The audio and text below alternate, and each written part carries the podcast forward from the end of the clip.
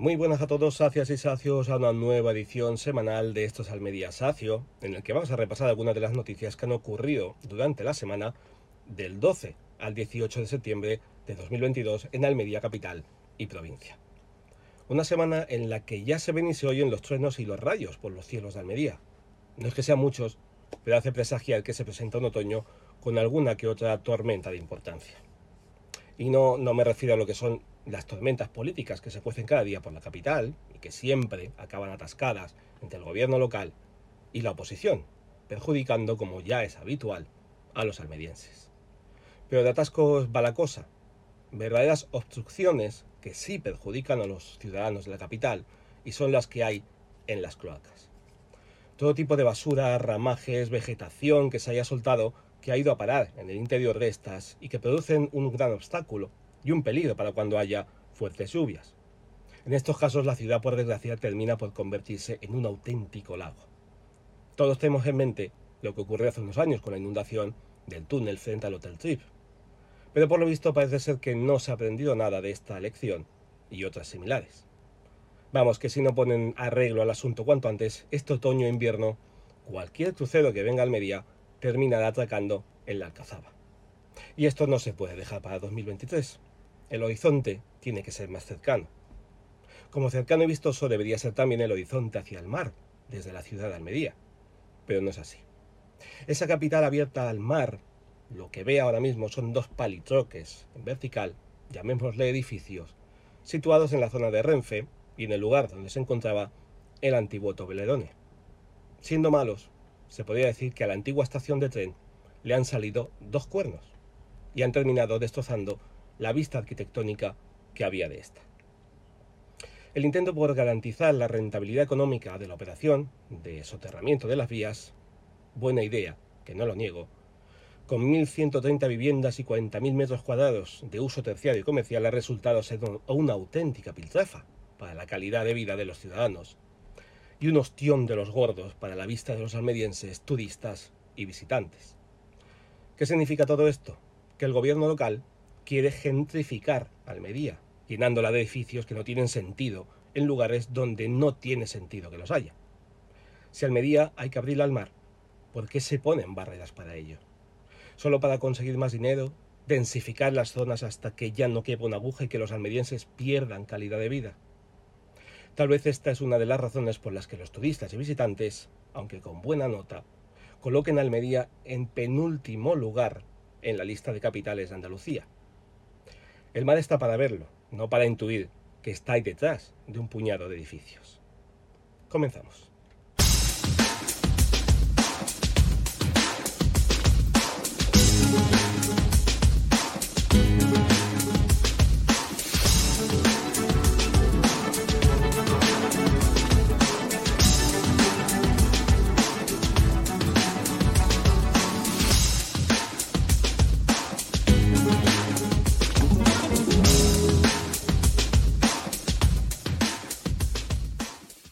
La Asociación Española contra el Cáncer y la Universidad de Almería se unen para crear un plan de trabajo que pondrán en marcha durante el curso 2022-2023. El objetivo principal es crear entornos saludables entre los jóvenes para que estos hábitos los asuman a lo largo de su vida y se conviertan en embajadores de la prevención del cáncer para en un futuro cercano tener una juventud más saludable. El proyecto incluido en el programa UAL Transfiere se denomina Modificando Entornos para Prevenir el Cáncer. En este participan ocho miembros de la Asociación Española contra el Cáncer y tres de la Universidad de Almería. El plan de trabajo incluye seis acciones con las que se informará, formará, educará y promocionará sobre la prevención del cáncer a los universitarios y la sociedad almeriense en general, con actividades concretas como luchar contra el tabaquismo, incrementar la participación en programas de cribado o promocionar la vocación investigadora. La presidenta provincial de la asociación, Magdalena Cantero, afirma que según la Organización Mundial de la Salud, del 30 al 50% de los casos de cáncer podrían ser evitados siguiendo estilos de vida saludables e implementando las medidas de salud pública que ya se han probado exitosas. Por otro lado, el vicerrector de Investigación e Innovación de la Universidad de Almería, Diego Valera, ha subrayado que para la universidad es primordial que todo el conocimiento que genera sea transferido a su entorno para contribuir a mejorar las condiciones socioeconómicas del mismo. El programa tratará de dos jornadas informativas sobre el cáncer y factores de riesgo, con el objetivo de hacer frente a dos de estos factores, índice de masa corporal elevado y falta de actividad física. Se centrarán en generar cambios de entorno, promoviendo el incremento de la actividad física en el campus universitario. La quinta acción quiere acercar los avances científicos y favorecer la vocación investigadora y para tal fin se instalará un stand específico en la Noche de los Investigadores. Por último, habrá jornadas sobre avances en prevención del cáncer dirigidas a todos los profesionales implicados en la atención de esta enfermedad, en las que se pondrán de relieve los avances en la prevención, detección y tratamiento del cáncer. Una colaboración entre la Asociación Española contra el Cáncer y la Universidad de Almería con la que conseguir erradicar o minimizar el número de fallecidos de cáncer y conseguir un futuro más saludable. Los festivales de música han sido todo un éxito en este verano 2022 en Almería, pero uno de ellos ha destacado por encima de todo y de todos, incluso a nivel europeo. Se trata del Festival Cultural Fest, el evento musical que organiza el área de cultura y educación del Ayuntamiento de Almería y la empresa Crash Music de Huercal de Almería.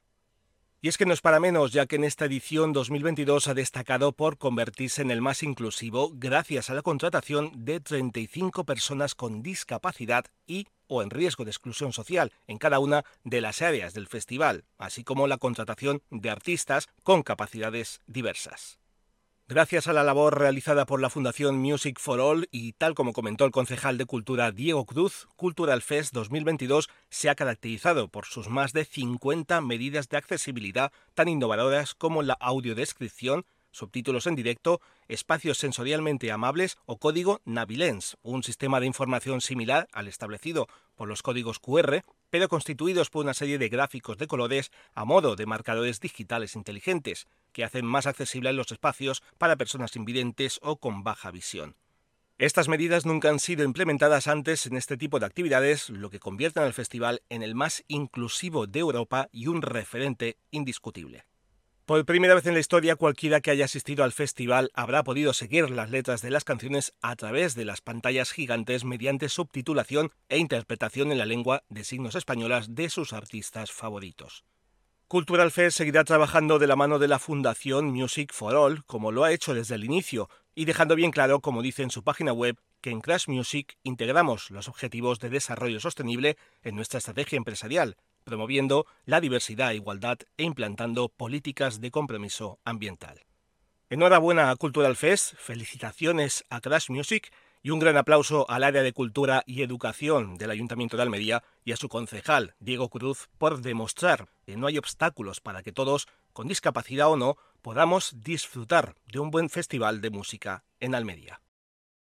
Dicen que las enfermedades no son obstáculo para realizar grandes proezas y sueños, por eso muchos pacientes hacen lo posible para romper esa barrera e intentar llevar una vida normal.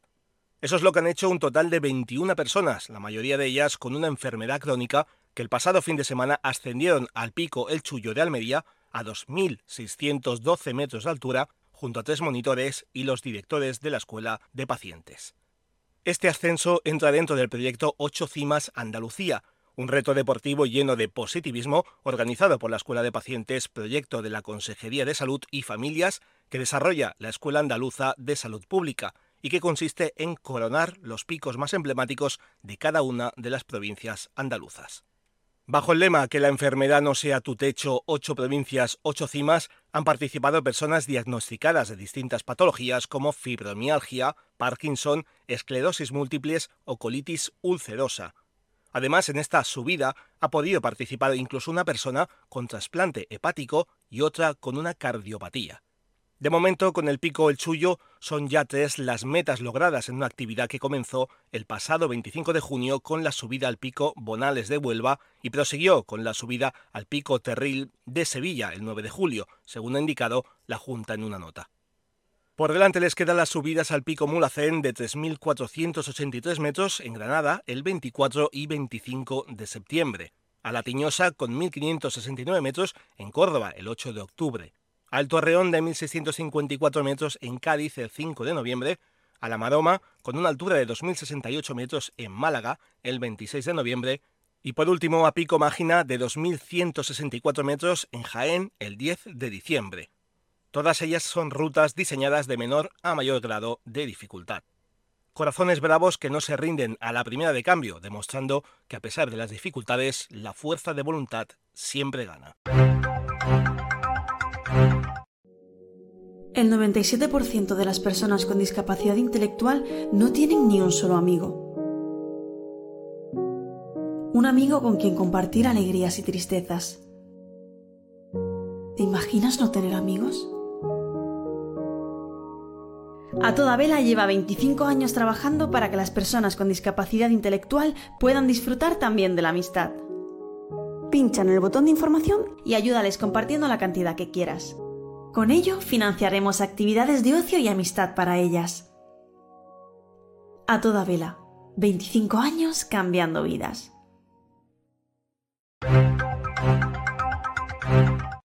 El Hospital Universitario Torre Cárdenas pone en funcionamiento la primera sala de rehabilitación mediante integración sensorial. Una sala diseñada para tratar a pacientes, tanto adultos como niños, con daño cerebral y algunos casos específicos de pacientes con mareo e inestabilidad de origen vestibular, o sea, que su causa se centra en el oído interno y el cerebro que llevan el control del equilibrio.